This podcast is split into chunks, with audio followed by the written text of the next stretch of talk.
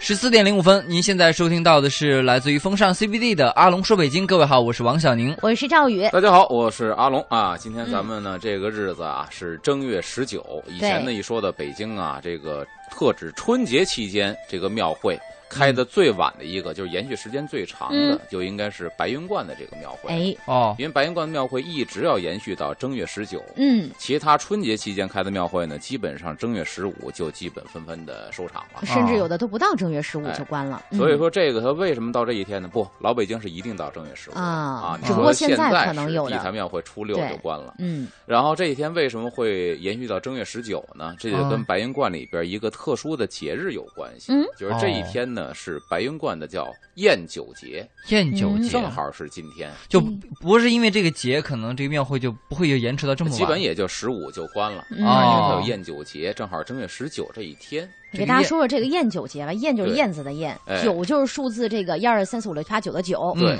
这么一个节哈，嗯，这就是宴酒今节天啊，嗯就是今天这个嗯宴酒节呢，咱们先说它的形式是什么样好的。比如在这个《燕京岁时记》里边记载说，白云观每至嗯正月自初一日起开庙十九日，嗯他把这开庙时间给写出来了。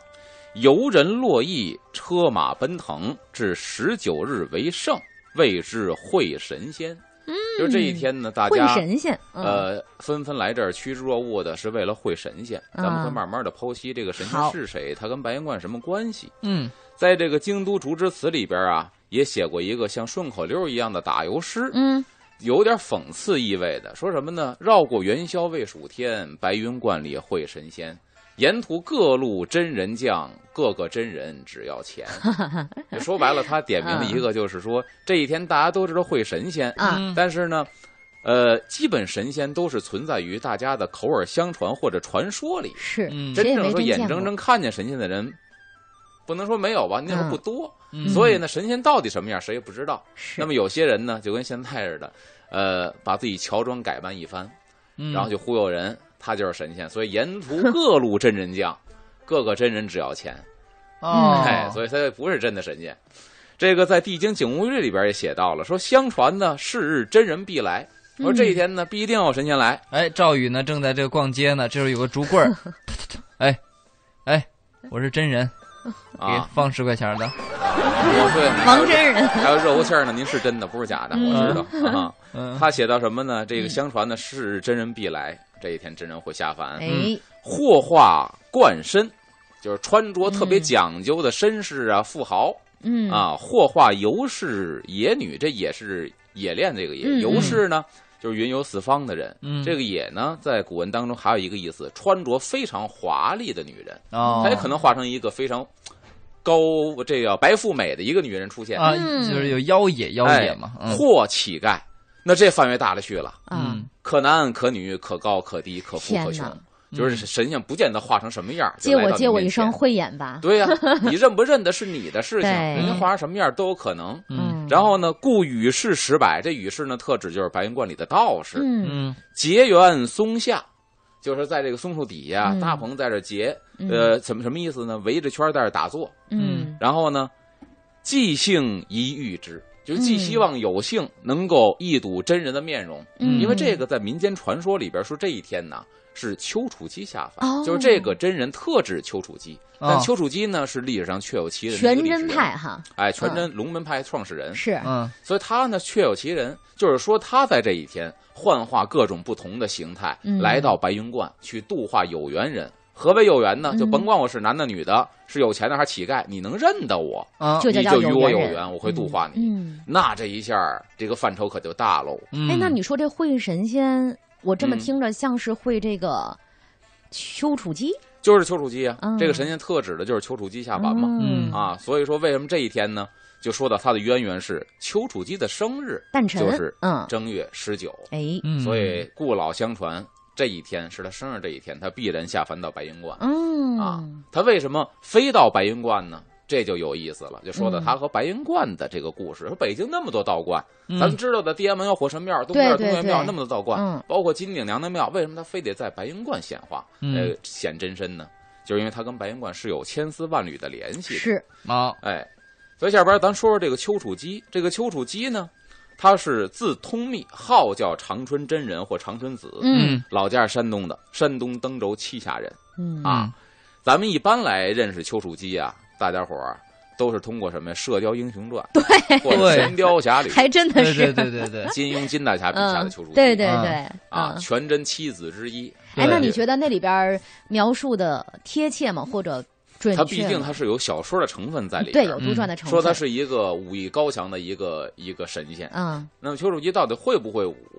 这个有待考证。嗯有的史料里边记载呢，从小拜师。拜的就王重阳啊，嗯学过一些武艺。有的说呢，并不是说武艺非常精湛的，但是修行非常高深的这么一个真人。嗯嗯所以，是不是一个武一个大侠式的人物，咱们这个是有待考证的。但是好反正在像我呃就是的全真七子这个名号还真的是很响亮。对对呀、啊王重阳收了七个徒弟嘛，嗯其中还有一个女的呢，孙不二，啊嗯六男一女。为什么呢？因为这女的和其中一个是两口子，嗯哎，所以这全这全真七子，咱们去白云观能看到。嗯就老绿堂，它有一个老绿堂，这老绿堂，嗯，我跟王宁去逛的时候，啊对吧？嗯你也见过老绿堂，里见到边供了七个塑像，啊那就是全真七子。哦，为什么叫那老就绿是堂呢？？因为当年王长岳祖师在这个观里边啊说法的时候，是在这个殿里说法。老绿堂呢，嗯就是提醒这些道士们要考虑什么呢？律法戒律，嗯哦遵守戒律，所以老绿堂提醒他们的，告诫他们的一个。个地方。对你进去之后呢，中间供着一位，那个就是长，就是那个长春真人丘处机。啊嗯哦这边三位，那边三位，加一块儿一共是七位。嗯全真七子，哎，对。嗯 然后咱们就是说这个丘处机，历史上真有这个人物，啊他的最大功绩呢就是一言止杀，然后嗯振兴天下道教，嗯创建龙门派。啊，是这个跟那个小说里写的应该也差不多，差不太多，嗯但对是，这是历史上他确实，就他一的句真实话名就是这个劝真啊阻事了一儿吗场杀戮。嗯对对对嗯，他呢是一一四八年农历的正月十九出嗯生的，当时是金黄统八年，等于生在金朝啊，他嗯羽化是在元朝。嗯，在山东栖霞。从小呢，这个史料记载是失去双亲的，嗯然后一个人呢，就是在山林里边过着那种，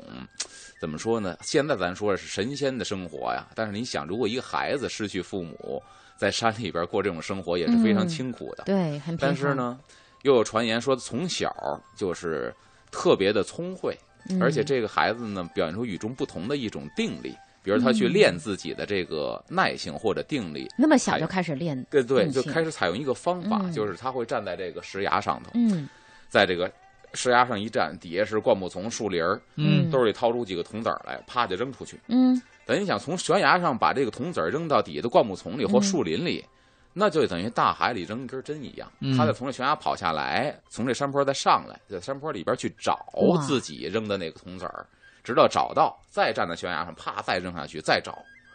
以此来锻炼自己的什么呀？专注。和定性哦，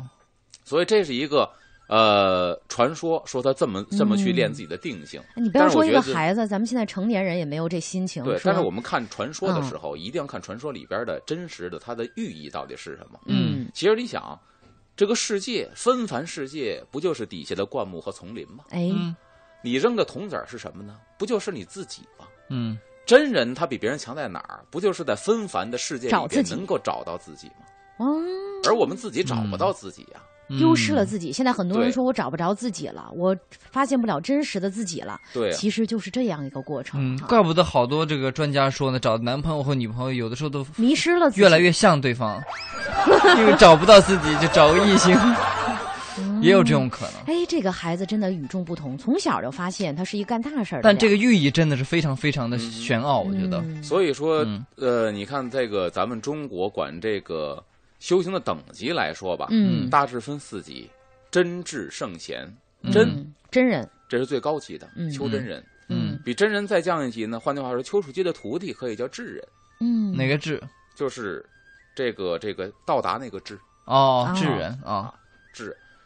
真智圣贤。圣呢，就是说，圣换句话，人真智嗯这两个层次的人呢，嗯就已经悟到了人天大道。就换句话说，嗯他已经对宇宙的真相比较明晰了。嗯嗯而圣贤呢，是属于对人世间的东西、啊学问都已经通透知识。所以啊你看，可能可以咱们管传播一下孔子叫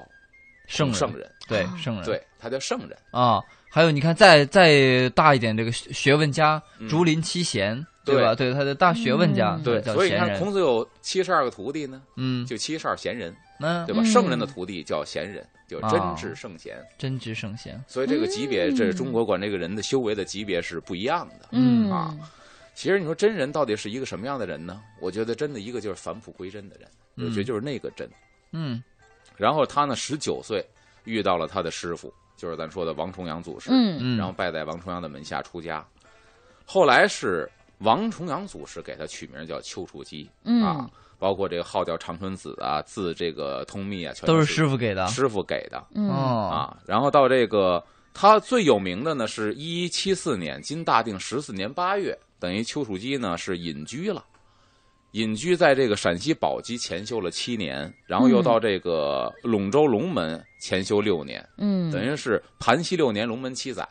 这嗯就是记载他当时这十几年的隐居的修行，嗯从这儿之后再出山，等于是名震天下，成了一代宗师了。啊，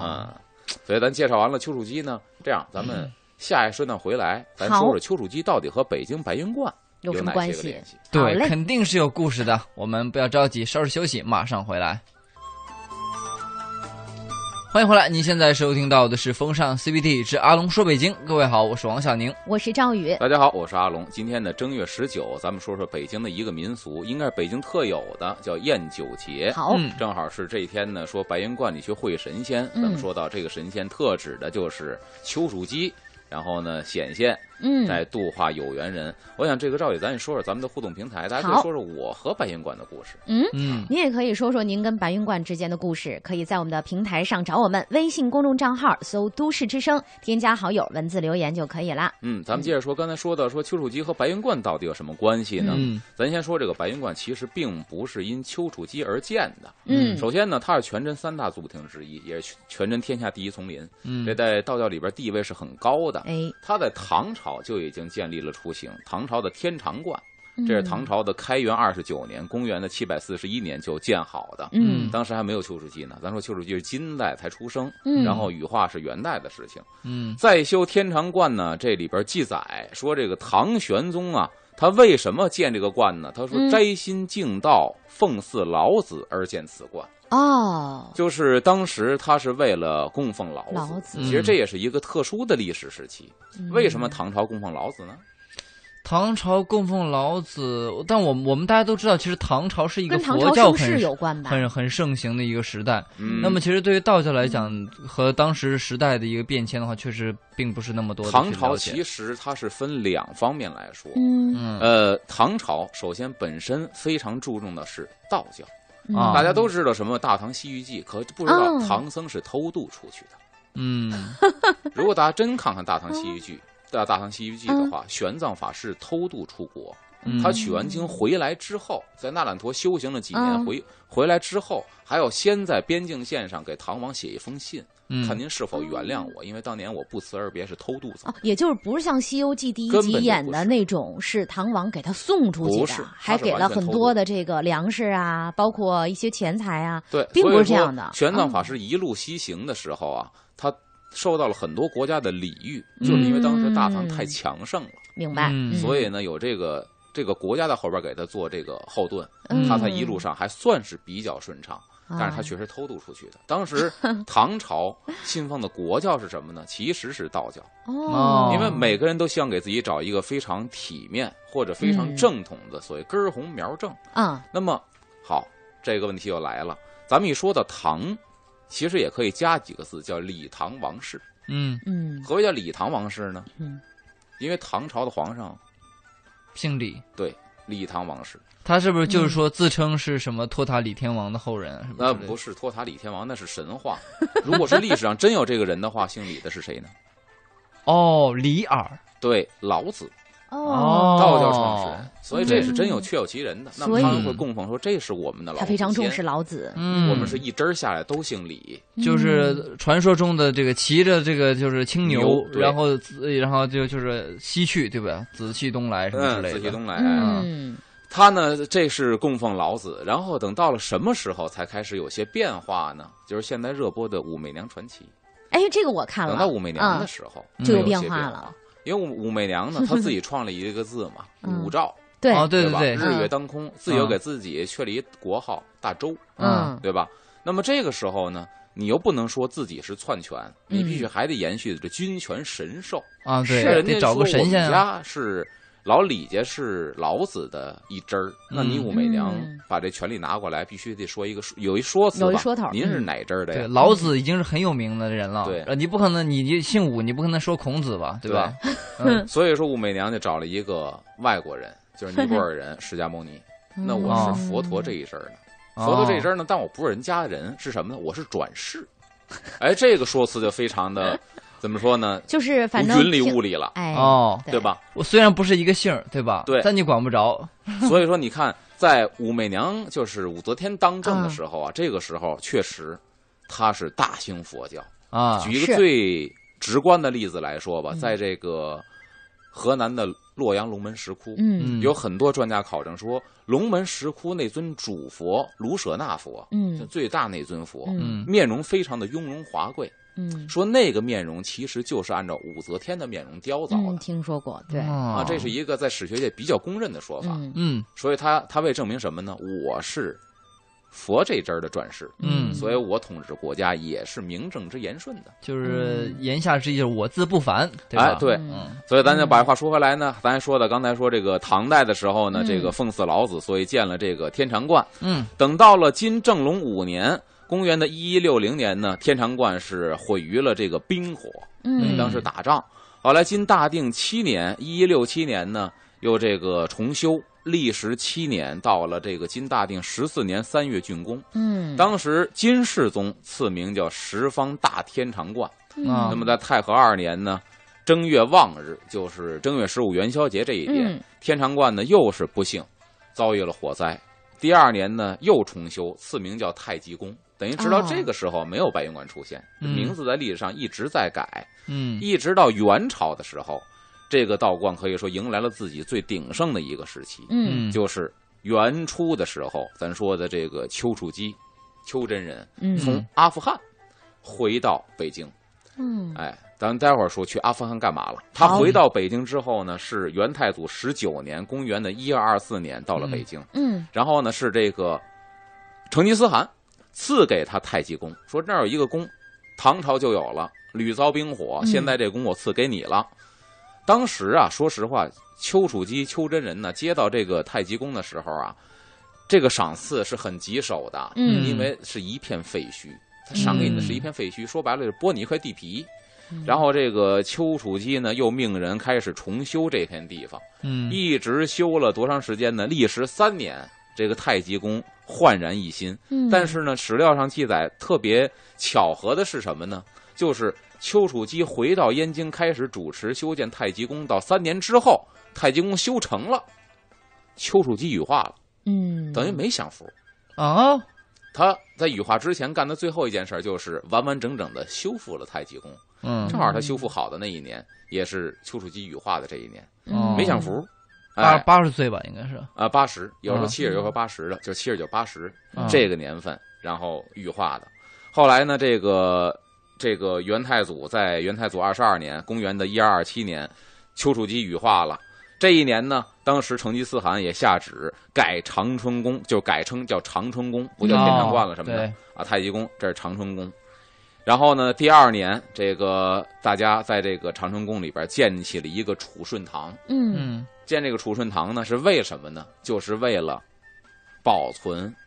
就道是教叫丘处先机退，嗯啊哦就它叫说白了先肉退身嗯啊，他的肉身保存在这个储顺堂里边嗯，所以这哦儿就挂上钩了。就是丘处机到底和白云观什么关系呢？它羽化之后的先退保存在白云观，嗯并且这个地方就是成吉思汗赐给丘处机的。嗯哦所以和他有非常也是重他要的负责联系修建起来的，嗯嗯然后这个地方现在在哪儿呢？现在就在我们去白云观的时候，你能看到，啊嗯就是那个老绿堂后头有一个丘祖殿。嗯啊小宁，咱去过丘祖殿，嗯那里边比较冷清，中间放着一个大鹰钵，树瘤的鹰钵，嗯啊树瘤子做的一个大钵，这是嗯清朝的皇帝赐给白云观的。嗯说以后哦你们但凡观里边没有粮食了，抬着这个钵直接进东华门，哦可以直接跟皇上要饭了，哦谁都不能拦。嗯据说那个钵底下就是当年储存丘处机先退的一个地方。哦哎呦就在那儿啊啊神奇，所以这个地方呢有意思什么呢？嗯听观里边的这个道士们也讲过啊种种的传闻，嗯哦说什么呢？说在明朝嗯，正统年间，咱嗯讲过正统皇帝朱祁镇嘛，啊他在他不是后来被俘了吗？嗯但他被俘之前的年号是正统嘛，后来嗯是天顺嘛，在那个年间，等于朱祁镇。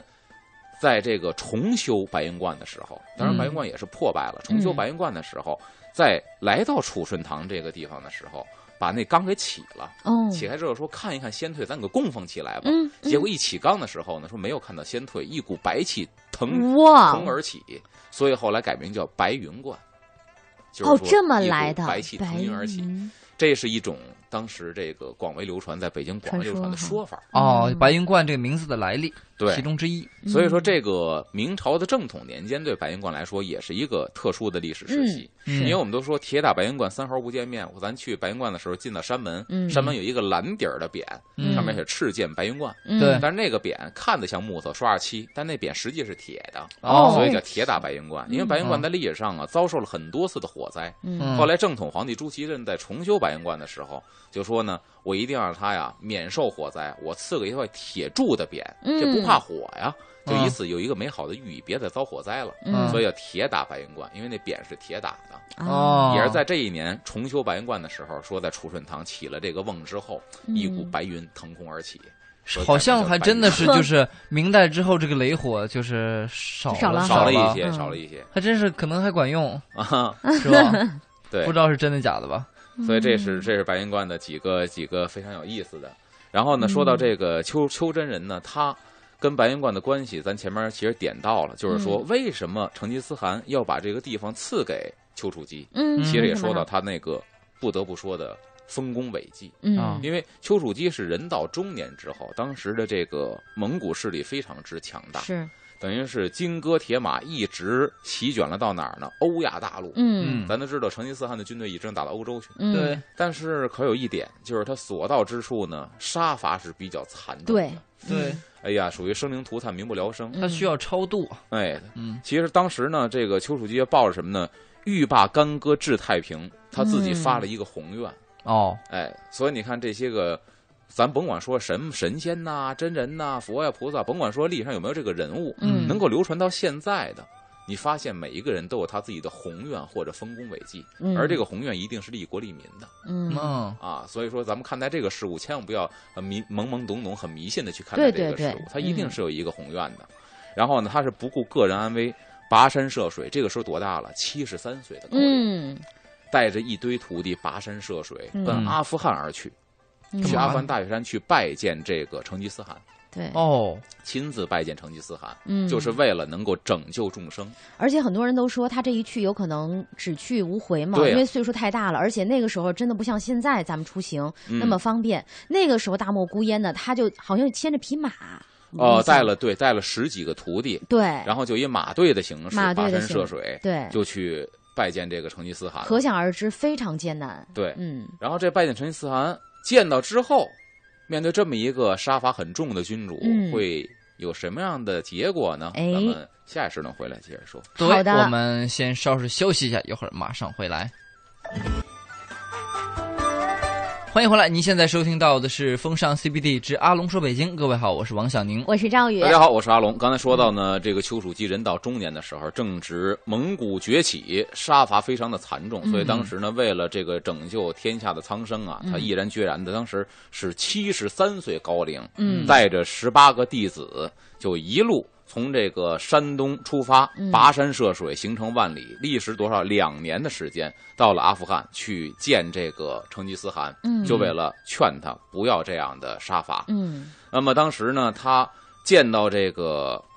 太祖就是成吉思汗的时候，嗯成吉思汗就问他说：“治理天下有何良策呢？”嗯他回答的是“敬天爱民为本”敬天爱民这四个字啊，可以说蒙古人对敬天做的还算不错，是尤其是咱们看最近播的《狼图腾》，嗯对吧？对敬天或者自然环境和人的关系，嗯他倒是非常的和谐。爱民，其实他一语一语道破，就是爱民不光是爱你嗯自本民己族的人。对，嗯天下苍生嗯都要视为自己的子民去爱，嗯，这一点呢，让这个成吉思汗有些开窍。嗯然后他问下一个就是非常关心的事情，可以嗯说是每一个帝王非常关心的事情。不死之方是何啊 对是怎么能长长生生不不老老呢？嗯他回答什么呢？我觉得这句话对于现在的人也非常的没错受用，嗯叫清心寡欲为要。嗯，就是说，那个您天天对着电视啊，拿一本儿去记那里边说的药方啊，也没错嗯啊，嗯因为人家请的也是正经八百的医院大夫。是，但是根儿在哪儿？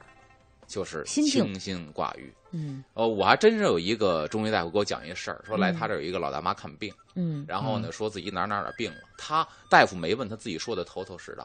然后我这个朋友呢，这个中医老专家就问，也不是老专家，中年人嗯，就问说，你们平时都什么消遣呢？您懂这么多？嗯老太太说我的消遣就是冲着电视天拿本儿记，然后呢，我觉得我哪儿哪儿不舒服，哪儿哪儿不舒服，然后给她全面检查完 之后，给她开药方，嗯说您呢把电视记了，你的病就好 了。她都给你圈琢磨出来的。哦今儿说肺癌是什么反应，她就哎呦，对我也是这样，我也这样。嗯明儿说这个什么什么的癌症什么反应，哎，我我也那儿疼，肝癌嗯啊、哦对我也是。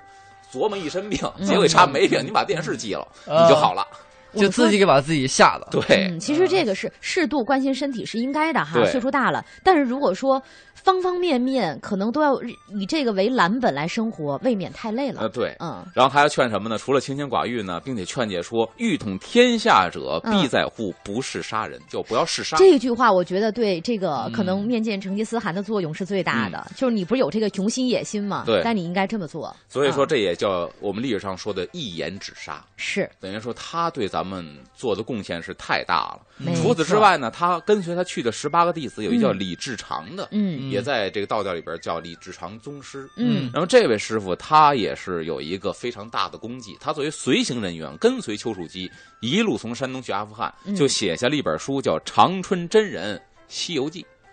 哎哦除了乌承恩那版的明代《西游记》啊，早在元代的时候，丘处机去西行的时候就写了一本嗯《长春真人西行记》哎呦，这个西也游记很宝贵啊。嗯对他记录了大量沿途的见闻、民俗、人文、地理环境、气候，嗯，所以说当时很多西方学者来研究中国历史的时候，这也是一个非常重重要要的的栏参目考的，哦，哎，所以说这一趟去还真是非常的收收获获颇丰丰。。对，嗯等他回来之后，就是说啊，赐给你那块地方吧。一看，真的是嗯给这个成吉思汗说的有点，有点，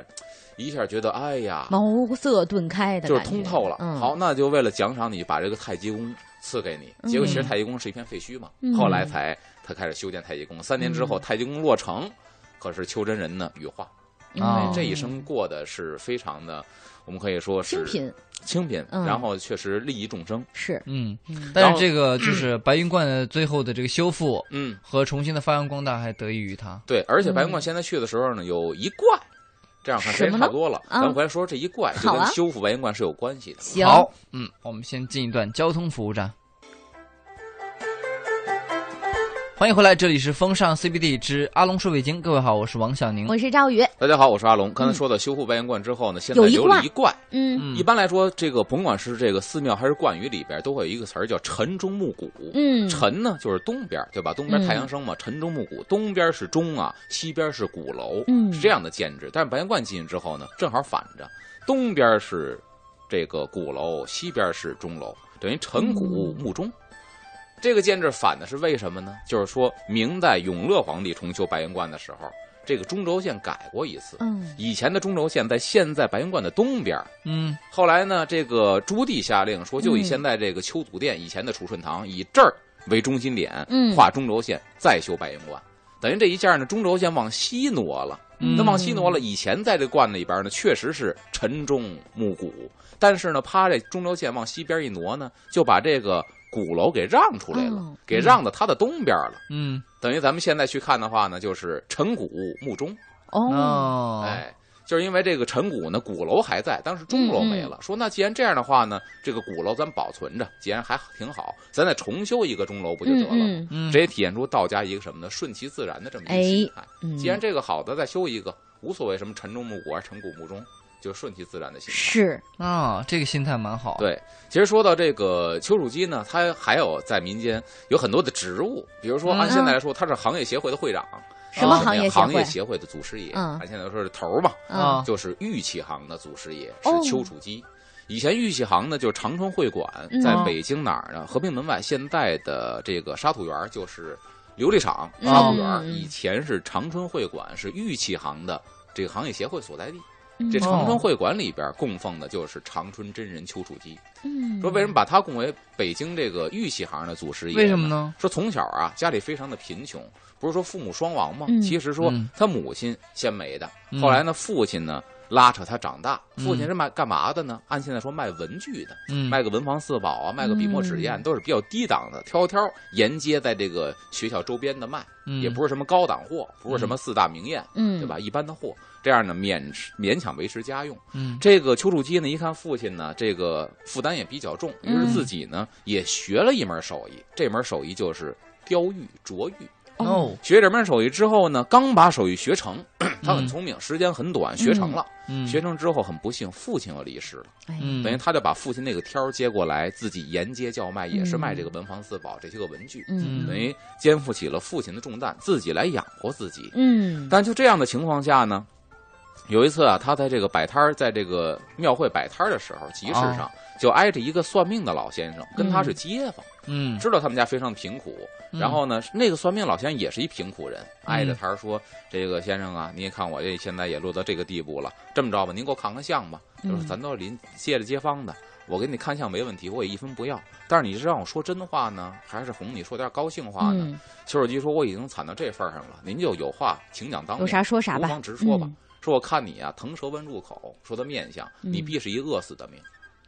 然后丘处一听，当时一看，嗨，就没当回事儿，我已经惨到这份儿上了，嗯对吧？我还饿怕死什就么饿呀死？吧，得了吧。 但后来呢，他把这话记住了，嗯嗯在多方去，每次一见着算命相这个相面算卦的，他就问人家，所有的相面都先生这么说都啊说你以后是腾蛇纹入口，饿死的命。他就把这当事儿了，然后就心嗯，里 心非常动的了沉开重，始，嗯突然有一天自己想明白了，嗯我既然活不长，干脆啊，我呀就干点积德事儿。为什么呢？嗯有一次他去一个去外边云游的时候啊，嗯碰到一个什么呢？一个大妈要过河，但是正值隆冬啊，河水冰凉刺骨，嗯这大妈岁数在这摆着，不可能过得去呀、嗯就干脆把鞋一脱，裤子一挽，说大妈，我背您过河。他把嗯大妈背过去了。嗯嗯背过去之后，他想明白了，说算了，反正我也活不长，就这个结草为炉，在这儿搭一小茅棚，干嘛呢？谁过河我就背谁。嗯，你要有钱愿意给呢，是您的心意；您没钱呢，我就白背，无所谓。嗯嗯就在这儿一直背人过河，干这个事儿，儿，直到三年之后来了一个人，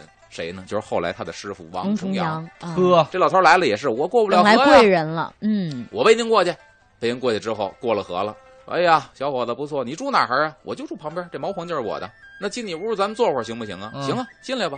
就给让进来了，嗯就开始聊天儿，说说你小伙子都挺什么的，说你是不是当年算过命，说自己命不好，必是饿死的命啊？他说你怎么知道啊？啊，啊没事儿，呃，我也看看你的面相吧。好，那您看看吧。一看这是一神仙呢，我告诉你啊，你当年确实是一饿死的命，嗯但你三年在这积德行善，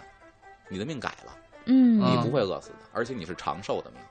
哟哦，呵一听这个，当时丘处机非常高兴，说这样吧，你也这么贫苦，你愿不愿意跟我去访仙学道啊？啊嗯丘处机看我无牵无挂的，那行，我拜您为师，就拜了王重阳了。嗯说走之前我得交派你一事儿啊，你走了没人背他们过河了，你能不能在这修一桥啊？再跟我走啊？嗯，丘处机犯难了，说我这几年呢，我是您有钱就给，没钱就算，所以我没攒多少钱。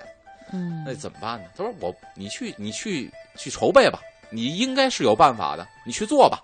也没告诉他该怎么办，嗯他就去做了，嗯就开始雇人说，就紧这点钱吧，我先能干嘛呢？先得找原料啊，找石料，先紧嗯这个钱，上那个山沟子里边给我开凿石匠，给人钱，给我先给我开石头，都花完了，下一步该怎么办？不知道呢。嗯等石头开完之后，发现曾经他帮过的所有人都回来了，嗯我我们没钱没系关系啊，您别再花钱雇人了，我们帮您背啊呀、哦，人力嘁有哩了，嗯咔嚓，这全给背来之后，又来一波人说：“我当时我们不知道您是一这么好的人，我们有钱，但是当时呢，您背我们过河，给那钱太少了，今天给您找补点儿，嗯工程款又有了。嗯等于没过多长时间，这个桥非常顺利的修好了。好人有好嗯报，修好嗯之，后，他拜了王重阳，就跟王重阳走了。王重阳就其实这个点化的故事啊，虽然是一个传说，嗯但是传达一个真理，就刚才赵宇说的好人好报。嗯，嗯爱出者爱返嘛，对嗯然后跟着王重阳学道，等于王重阳呢教给他一些个这个修行的方法，同时也告诉他，嗯就是你曾经在你父亲在世的时候，你学的那些个雕琢玉器的手艺啊，嗯，千万不要扔，嗯因为在关键时刻呢，你把它传授给别人，就能救别人一命，是给别没人口错嗯饭，吃没错，所以你一定要把这个传承下来。等于这样的话呢，这个北京玉器行的就公认。丘处机是玉器行业的祖师爷。嗯，哦，等于那会儿正月 十九，在北京宴酒节，除了会神仙的人多，还有就是当时只要是干玉器行的这些个人，嗯，嗯都要集结到北京白云观去拜这个祖师来。哦嗯，就哎这拜是祖行业协师会的活动，丘处机。我对听说这个烟酒节还有一个习俗叫开印，是 吗？开印你给讲讲。就就说什么呃呃，所谓开印就是由这个钦天监选择一个吉日，嗯就是说各衙门开始办公了。嗯说你过完年十五，过完年各个衙门啊，就办公机构也开始准备准备了，嗯选一个好日子就选这个正月十九，嗯，呃，把这个开始盖戳办公这一天就对定为是开这印个和开什印么了是相对的呢？开开印印和啊封印是相对的，啊，封印这嗯跟戏曲行是一样的，封箱箱开箱，哦，嗯封箱对开箱，封印开印。其实现在也是啊，现在我们这个这个这个这个受理案件也是啊，在春节期间是有一段时间啊，这一年的嗯下一年的是有一个过渡的，以前也是，我这封印了，然后再开印，这中间是有一个休息期的、休整期的，嗯嗯，这今天听阿龙讲这关于有嗯意思，丘处机的各个种种故事，我们才了解了这个历史上的人物和这个包括神话传说，啊包括老百姓当中的一些民俗习惯，嗯有这么多的联系。是的，嗯，今天觉得受益匪浅啊，真的对，是下回呢，我们可以听阿龙再讲另外一个人的故事了。嗯，今儿这个日子，大家如果离得近的话，哈，啊，也可以上白云观转一转。刚倒好不一来定了我们人说并不多，还行啊，是吧，啊并不一定说刚才说那个会神 仙哈，可能是对大家民间的这个好玩的传说。但是今天听完了这个故事，再去逛的时候，想想这个丘祖，然后想想当年的这个故事，啊、我觉得挺有意思，会感觉不白逛。你像对原来逛的话，你没有什么故事在肚子里，嗯，看到什么都一看而过。啊今天想想阿龙讲的这个，对，现在就在就比如西边的朋修友建哈、啊这个没什么事儿，去白云观、嗯老绿堂那不仅那哎，后我面啊觉得神仙不一那定会得到，那那个那个波，嗯，啊，对，那秋些主店里边英波，那个那个波去转转去啊。 不一定能碰得到神仙，会阿龙还是有机会的。哎，对对对对，对是吧？是十四点五十五，今天这期节目就是这样了，三个小时的风尚 CBD，希望您会喜欢。嗯稍后的时间交给郝迪和卫东嗯带来漫步新街口，我嗯们明儿中午十二点不见不散，拜拜。拜拜。